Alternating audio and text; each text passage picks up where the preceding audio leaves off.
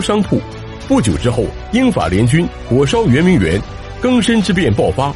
胡雪岩被王有龄委以伴良妾、宗理漕运等重任，大量的募兵经费都存进了他的钱庄，而胡雪岩也因此得以和军界搭上了钩，开始插手军火生意，赚得盆满钵满。可好景不长，公元一千八百六十一年，太平军包围杭州，胡雪岩协助王有龄由上海运军火和钱粮，以接济杭州府清军，但被太平军击退。杭州最终因乏粮陷落，王有龄自缢殉国，胡雪岩也因此失去了靠山。杭州光复后，左宗棠继任杭州巡抚，胡雪岩开始协助左宗棠展开杭州重建工作。期间，胡雪岩出钱出力，冲在第一线。在得知左宗棠正为筹措军饷发愁时，他又给左宗棠提供了罚捐代罪的妙计，就是对刚刚平定的太平军。广发招安文书，承诺愿意归降者，只要接受轻微的处罚，再捐点钱，便可脱罪。如此一来，归降的太平军可以重新做人，左宗棠的军饷问题也解决了。吴雪岩也因此成了左宗棠的智囊，被引为心腹，开始专门为左宗棠筹办军饷和军火。左宗棠升任闽浙总督后，胡雪岩开始总管浙江全省的钱粮和军饷。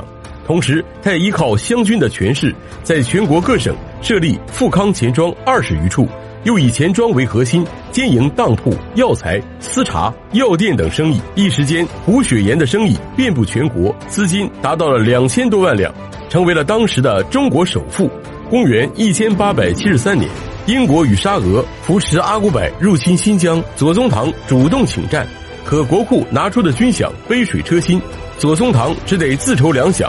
于是他致信胡雪岩，让他向上海滩的外国银行借款，可借外债打仗。这在大清朝史无前例，而且当时洋人也早就知道，已经千疮百孔的清政府财政几近枯竭，根本不愿意借款。就连恭亲王奕熙出面也被拒绝。